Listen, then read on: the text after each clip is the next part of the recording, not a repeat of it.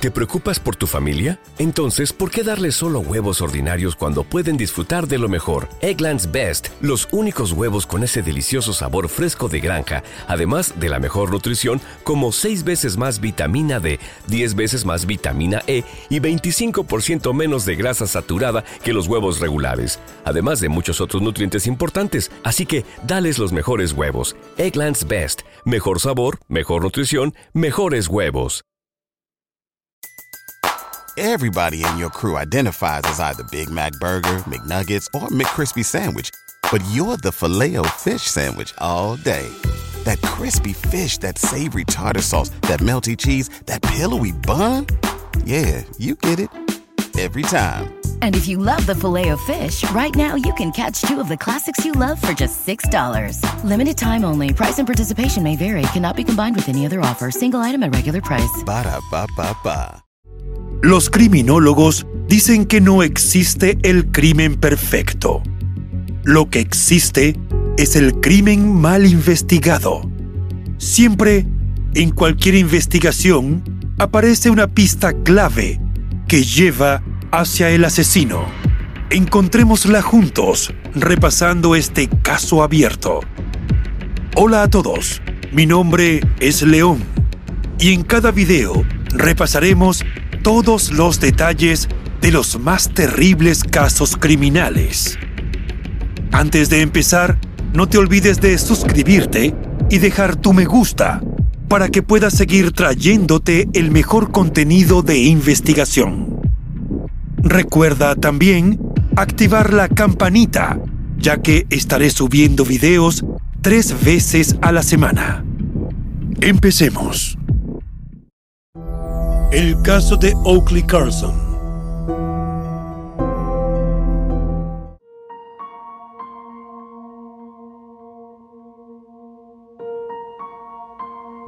Oakley Carson nació el 6 de diciembre de 2016 en Oakville, Washington, en el seno de una familia con muchos problemas. Era hija de Jordan Bowers y Andrew Carson y tenía tres hermanos. Andrew se había convertido en policía pero fue despedido poco tiempo después de ingresar a la fuerza tras ser descubierto cometiendo actos deshonestos, aunque eso no le generó antecedentes penales. Jordan, en cambio, tenía un historial por delitos graves relacionados con drogas y robo. Ambos eran consumidores de sustancias ilegales. Desde 2013, los padres acumulaban varias denuncias por las condiciones en que se encontraban sus hijos. En agosto de 2017, Jordan inició una campaña en una conocida plataforma de recaudación de fondos pidiendo ayuda para poder contratar a un abogado, pues los servicios de protección infantil se habían llevado a sus hijos tras recibir una denuncia, según la cual no le estaban brindando atención médica adecuada a una de las niñas, quien presentaba bajo crecimiento y peso debido a una condición de salud. En esa ocasión, la madre dijo que se trataba de una acusación falsa y aseguró que no podía estar un día más sin sus hijos, que en ese momento eran tres. Rogó que los apoyaran en sus esfuerzos por recuperar a los menores, cuyas fotografías subió como parte de la publicación. Ese mismo mes, Oakley, quien tenía apenas ocho meses, pasó a un hogar de acogida con Eric y Jamie Joe Hills, dos amorosos maestros de escuela que no podían tener hijos, pero ansiaban convertirse en padres. Los Hills llegaron a la vida de Oakley gracias a un ex alumno de los esposos, quien un día los llamó para contarles que la nieta de su peluquera sería dada en adopción y necesitaba un hogar de acogida. El joven les propuso que se ofrecieran a recibirla, y ellos así lo hicieron. Eric contó que a medida que Oakley fue creciendo, se convirtió en una pequeña risueña a quien le gustaba hacer cosas para divertir a los demás. También relató que disfrutaba tanto bailar que decidieron inscribirla en clases de danza. Además, le gustaba aprender historias, las cuales memorizaba con gran facilidad. Para Jamie, por su parte, la niña era increíblemente inteligente e irradiaba mucho amor. Jamie y Eric siempre fueron honestos con Oakley, y a pesar de su corta edad, le explicaron que aunque ella no había estado en la barriga de Jamie, había salido de su corazón. La pareja adoraba a la niña y tenía la intención de adoptarla. Sin embargo, luego de haber visitado en tres oportunidades la casa donde vivían sus padres biológicos, el Departamento de Niños, Jóvenes y Familias dispuso que la pequeña debía volver a vivir con su familia de sangre. Dicha disposición fue notificada en octubre de 2019 a los Hills, quienes consideraron que era una decisión apresurada, pero no tuvieron alternativa. En noviembre de 2019, una semana antes de cumplir tres años, Oakley se despidió de Jamie y Eric y regresó a la casa con Jordan, Andrew y sus hermanos. Jamie relató en una entrevista que tuvieron que entregar a la niña un día antes de la cena de acción de gracias. Dijo que la despedida fue muy difícil, pues estaban convencidos de que no volverían a saber de ella. No obstante, procuraron estar atentos a las condiciones de vida de Oakley, ya que no confiaban en las capacidades de Jordan y Andrew para cuidarla y protegerla. Los Hills no se equivocaron. En 2020, Oakley fue a pasar la Navidad con sus abuelos paternos, quienes se sorprendieron por la apariencia de su nieta. La pequeña tenía enormes ojeras y llagas en la cara y estaba pálida y rasguñada. Preocupados, los abuelos se comunicaron con los servicios de protección infantil, pero aparentemente lo único que lograron con su denuncia fue desatar un gran conflicto familiar. Desde entonces, los padres de Andrew no volvieron a ver a Oakley ni a sus progenitores. A casi un año de ese incidente, el 6 de noviembre de 2021, poco antes de las 5 de la tarde, Andrew se comunicó con las autoridades para reportar que horas antes, ese mismo día, hubo un incendio en la casa familiar. Según dijo, su hija Oakley prendió fuego al sofá de forma accidental mientras jugaba con un encendedor. Explicó que él y su esposa estuvieron cuatro horas tratando de sofocar las llamas, pero a pesar de sus esfuerzos, estas se extendieron hasta el segundo piso de la casa.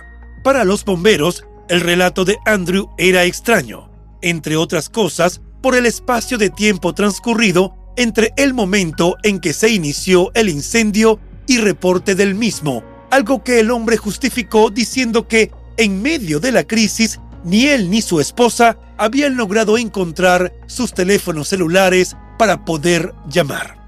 Ante la inconsistencia de la información, los funcionarios procedieron a investigar el incidente y descubrieron que las llamas habían comenzado en el microondas y no en el sofá como se había reportado. Después del incendio, una persona cercana a la familia organizó una recaudación de fondos en línea, indicando que el fuego había destruido la parte superior de la casa y que la familia había perdido la mayoría de sus pertenencias.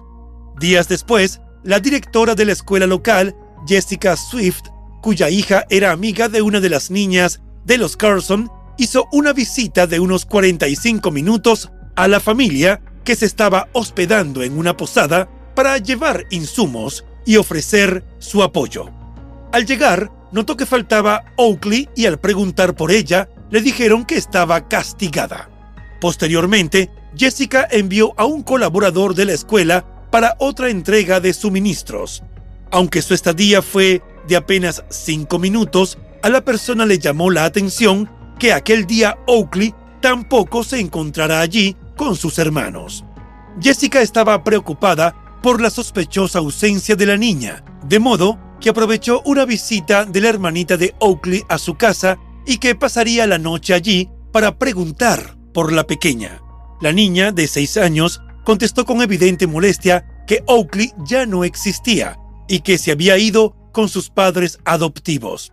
Ante esa respuesta de la niña, la directora de escuela se comunicó con la oficina del alguacil del condado de Grace Harbor para expresar su inquietud por la seguridad de Oakley y solicitar una visita para verificar si se encontraba bien. El 6 de diciembre de 2021, las autoridades realizaron una visita al hotel donde se encontraba la familia de Oakley después del incendio para conocer la situación de la menor.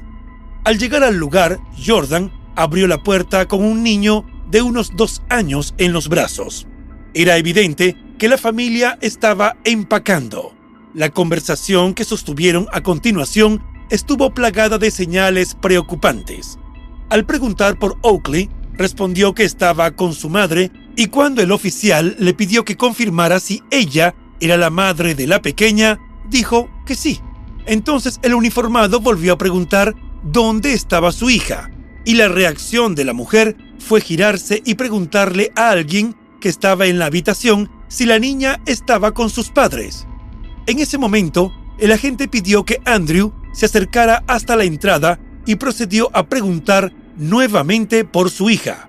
Él respondió que Oakley se encontraba con sus padres, es decir, los abuelos de la niña, pero que no conocía ni la dirección ni el número de teléfono. De todas formas, les terminó facilitando dicha información a los policías.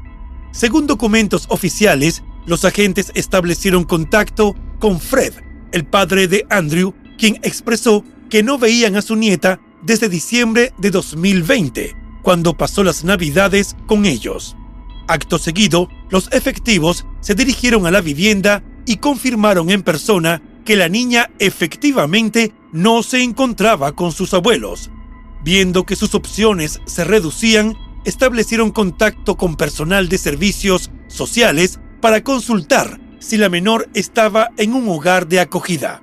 Pero la pequeña, según los funcionarios, debía estar con sus padres biológicos. Al regresar a la habitación de los Carlson, los funcionarios le informaron a Andrew que la niña no estaba con sus abuelos. El padre, en lugar de preocuparse, se mostró indiferente, como si ya estuviera al tanto de lo que le acababan de comunicar. La reacción de Jordan, aunque distinta, tampoco fue la esperada. Ella se enfureció y apretando los puños dijo que no iba a responder a sus preguntas y acto seguido se devolvió a la habitación. Para las autoridades era evidente que los Carlson estaban escondiendo algo y al sospechoso encuentro con los padres de Oakley se sumó otro hecho. En el vehículo de la familia, que se hallaba estacionado en el hotel, solo había un asiento de seguridad a pesar de que se suponía que tenían cuatro hijos, todos menores de 10 años. Ese mismo día, aproximadamente a las 2 de la tarde, Jessica, la directora de la escuela, se comunicó con la policía para informar que Jordan había llamado a la institución durante la jornada escolar para decir que había una emergencia y debía pasar buscando a su hija de 6 años.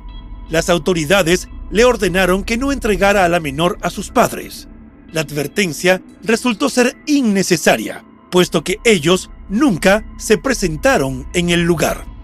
Aproximadamente hora y media después de la llamada, Jordan, de 32 años, y Andrew, de 36, abandonaron el hotel con su pequeño de 2 años. Unos oficiales se habían quedado vigilando el lugar y a su salida lo siguieron hasta la casa incendiada. Una vez allí, ambos fueron arrestados por obstrucción, ya que se negaron a cooperar con la investigación en curso. Ese mismo día, la oficina del alguacil del condado de Grace Harbor realizó una publicación en redes sociales pidiendo ayuda a la población para localizar a Oakley. Según una reseña del diario The Chronicle, a partir de ese momento, los servicios de protección infantil asumieron la custodia de los niños de 2 y 6 años. En cuanto al de 9, no se dio a conocer quién pasó a tener su custodia. La vivienda y el terreno de la familia fueron objeto de una inspección minuciosa en la que participaron detectives de la oficina del alguacil de Grace Harbor, agentes de la patrulla estatal de Washington y hasta el FBI. Al registrar la vivienda, los efectivos policiales no hallaron señales de la niña, ni evidencia de que ella hubiera estado viviendo allí recientemente. Todos sus hermanos tenían dormitorios, pero Oakley no, y tampoco había ropa ni juguetes de la pequeña en la casa. Como dato importante, para la investigación se observaron manchas de sangre en las persianas, en la puerta de entrada y la huella de una mano en una de las paredes. El 6 de diciembre, Andrew y Jordan fueron ingresados en la cárcel del condado de Grace Harbor con una fianza de 150 mil dólares y una retención de 72 horas por sospecha de homicidio involuntario. Pero días después, en el marco de las averiguaciones iniciadas en su contra, se les acusó de abandono en segundo grado de una persona dependiente.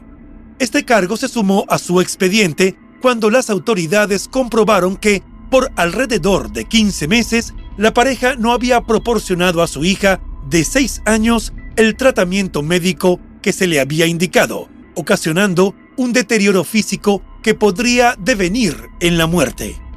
En ese momento, la oficina del fiscal del condado de Grace Harbor afirmó que ese era el único cargo por el que permanecerían detenidos y se mantuvo la fianza. Los abuelos paternos de Oakley emitieron un comunicado en el que aseguraban que su familia estaba cooperando plenamente con esta investigación y que su único objetivo era hallar a su nieta. También compartieron que oraban por que la niña apareciera y por todas aquellas personas que estaban trabajando para encontrarla. El 13 de diciembre de ese año concluyeron las labores de los equipos de búsqueda. Las autoridades informaron que los funcionarios habían registrado más de 300 acres equivalentes a 121 hectáreas buscando señales de la menor desaparecida. El subsheriff del condado de Grace Harbor, Brad Johansson, afirmó que habían revisado cada montón de restos quemados, cada pedazo de terreno con tierra fresca y que no hubo ningún rincón sin registrar.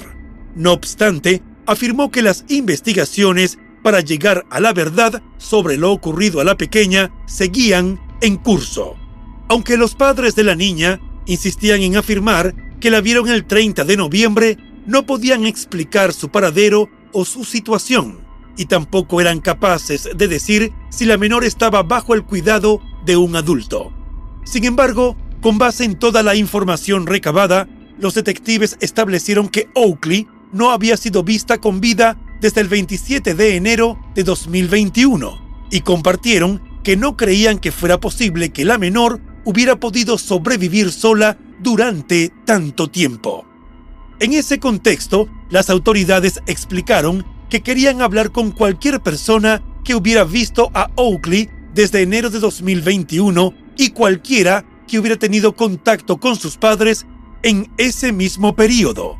Por otra parte, documentos judiciales reflejaban que los hermanitos de Oakley creían que ella estaba sin vida. La mayor dijo que su madre les había ordenado que no hablaran de ella. También señaló que la niña había iniciado el incendio en la casa con el encendedor de su madre y que había sido golpeada y encerrada en una celda debajo de las escaleras por eso dijo que la madre les comentó que Oakley había ido al bosque y había sido devorada por unos lobos.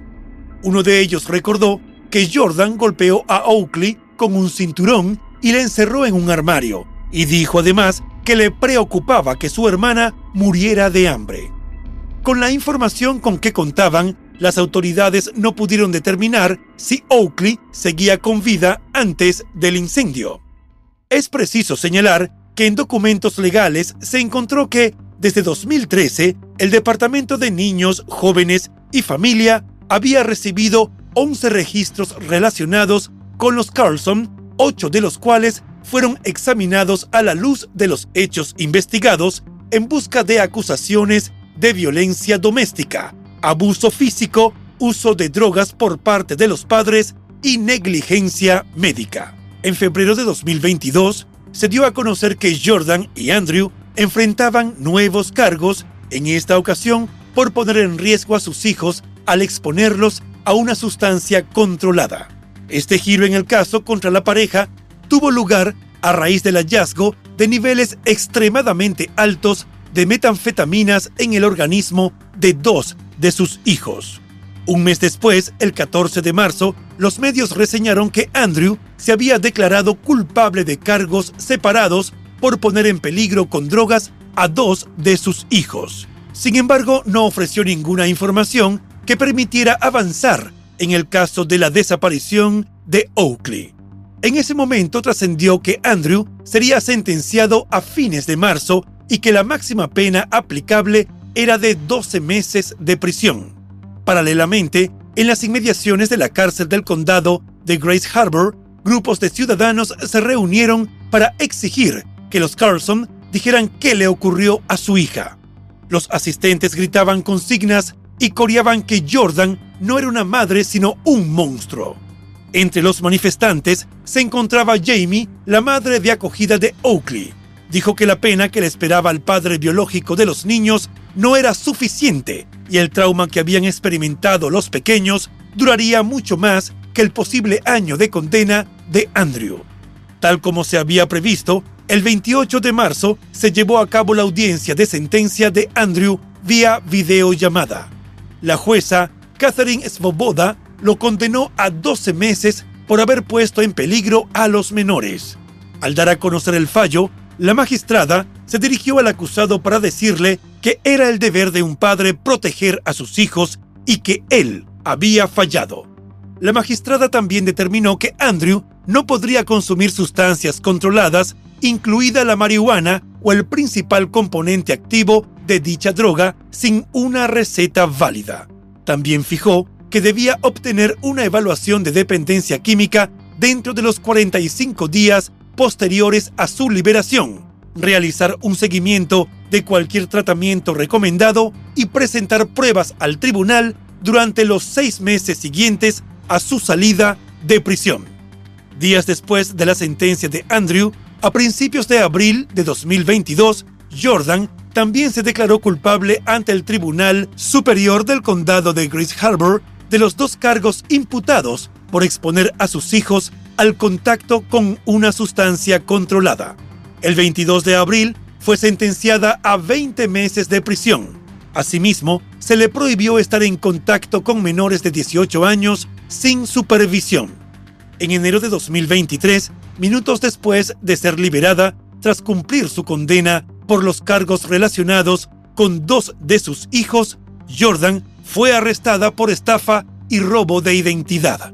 Las autoridades dijeron que la mujer obtuvo de forma fraudulenta cuatro tarjetas de crédito utilizando información personal de amigos y familiares. Según se informó, tres de esas tarjetas fueron halladas obstruyendo el inodoro de la habitación del hotel donde se hospedó la pareja luego del incendio en su casa. También trascendió que la indiciada gastó más de 40 mil dólares con dichas tarjetas y usó los fondos para hacer compras en Walmart y en eBay. También hizo retiros en efectivo para apostar en un casino. Jordan terminó llegando a un acuerdo de culpabilidad con el que cumpliría una pena de 36 meses. Sin embargo, la jueza hizo uso de su discrecionalidad para establecer una sentencia más alta. Así, condenó a la acusada a 43 meses de cárcel más 12 meses de custodia comunitaria. Cuando Jordan fue condenada por cargos de robo de identidad y fraude, Andrew ya había sido liberado y se dijo que se encontraba viviendo en Wenatchee, una ciudad del estado de Washington. Por su parte, los padres de acogida de Oakley se han mantenido activos en su búsqueda y han expresado su frustración y su dolor porque desde el momento en que la niña fue devuelta a sus padres biológicos, ellos alertaron que la medida era apresurada y que se estaba poniendo en riesgo a la menor, pues Andrew y Jordan no eran aptos ni mental ni físicamente para encargarse de su crianza. La desaparición de Oakley despertó gran interés en la opinión pública. Los habitantes de la localidad, además de colaborar con las autoridades, se reunieron en varias ocasiones frente al tribunal del condado de Grace Harbor exigiendo justicia. Por otra parte, una petición de Change.org, creada en diciembre de 2021, recabó más de 7.000 firmas en línea con el fin de presionar por un sistema de apoyo que proteja a los niños que regresan a sus familias luego de salir del sistema de menores y exigir pruebas de drogas a largo plazo para las familias que se reúnen con sus hijos. Esta propuesta se convirtió en un proyecto de ley conocido como Ley Oakley, y aunque en febrero de 2023 se informó que la misma estaba estancada en la legislatura de Washington, generó respuestas de parte de representantes del Departamento de Niños, Jóvenes y Familias de ese estado, quienes acordaron discutir opciones de políticas y presupuesto. Lo que le ocurrió a Oakley sigue siendo un gran misterio. Para los investigadores a cargo del caso, lo más probable es que la niña haya perdido la vida. Sin embargo, otra hipótesis que surgió desde la desaparición es que Jordan pudo haberla vendido. Eso era lo que pensaba Tracy McGee Mills, una de las víctimas de Jordan en el caso de fraude. Y ella no era la única. Un televidente del medio Fox 13 proporcionó una pista similar tras la desaparición de Oakley. El jefe Paul Logan, quien dirige la investigación, dijo que habían estado detrás de esa hipótesis, pero hasta el momento no se ha encontrado ninguna evidencia que respalde esta versión. Lo cierto es que la avalancha de pistas es uno de los desafíos que ha rodeado el caso desde el comienzo.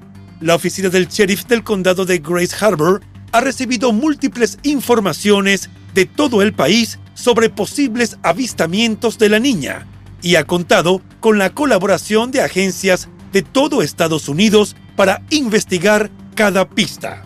Lamentablemente, ninguna de ellas ha conducido al paradero de Oakley. Otro de los retos que enfrentaron los investigadores fue la falta de información sobre el momento en que ocurrió realmente la desaparición de la pequeña. Para establecer una fecha, fue necesario construir una línea de tiempo que indicara quiénes tuvieron contacto con Jordan, Andrew y Oakley en los meses previos a la desaparición. Esto implica, entre otras acciones, rastrear a familias, personal de la escuela y videos de vigilancia de diversas tiendas. Al respecto, el jefe Paul Logan, quien dirige las averiguaciones, señaló que si estuvieran investigando a una familia o a un grupo de personas con un horario constante, rutinario, sería fácil trazar un patrón de vida, pero que en este caso los movimientos de la familia eran impredecibles. A fines de septiembre de 2023 se llevó a cabo el rastrillaje de un área remota en Grace Harbor. En el marco de esa iniciativa, Paul dijo que cualquier cosa podía ser una pista y que nunca se sabe qué puede ser importante hasta que se investiga. En esa ocasión, a diferencia de las primeras búsquedas en las que participaron cientos de personas, había tan solo unos 12 funcionarios quienes contaban con el apoyo de perros rastreadores y de drones con software de escaneo. Aunque ese esfuerzo en particular no arrojó ningún resultado, para Paul fue un gran avance, pues descartar una localización permite hacer foco en otra área que podría ser la correcta. Para el momento en que culminamos esta investigación, los padres de Oakley no habían aportado información sobre lo que le ocurrió a la pequeña y ambos seguían siendo sospechosos de su desaparición. Lo cierto es que las averiguaciones aún están en curso. En la búsqueda de pistas, la oficina del alguacil del condado de Grace Harbor ofrece una recompensa de 85 mil dólares y el jefe Paul Logan asegura que el caso no se va a cerrar hasta que localicen a la pequeña Oakley.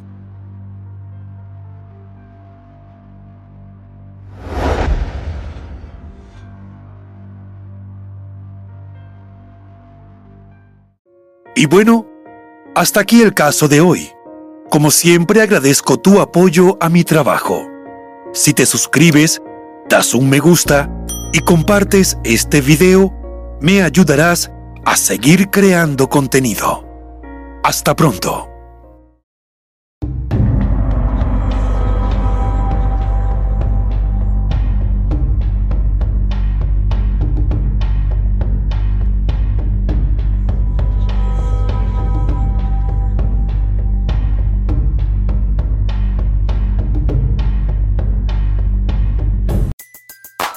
Everybody in your crew identifies as either Big Mac Burger, McNuggets, or McCrispy Sandwich. But you're the filet fish Sandwich all day. That crispy fish, that savory tartar sauce, that melty cheese, that pillowy bun. Yeah, you get it. Every time. And if you love the filet of fish, right now you can catch two of the classics you love for just $6. Limited time only. Price and participation may vary. Cannot be combined with any other offer. Single item at regular price. Ba da ba ba ba. ¿No se merece tu familia lo mejor? Entonces, ¿por qué no los mejores huevos? Ahora, Egglands Best están disponibles en deliciosas opciones. Huevos clásicos, de gallina libre de jaula y orgánicos de Egglands, que ofrecen un sabor más delicioso y fresco de granja que le encantará a tu familia. En comparación con los huevos ordinarios, Egglands Best contiene la mejor nutrición como 6 veces más vitamina D, 10 veces más vitamina E y el doble de omega 3 y B12. Solo Egglands Best. Mejor sabor, mejor nutrición, mejores huevos. Visita egglandsbest.com para más información.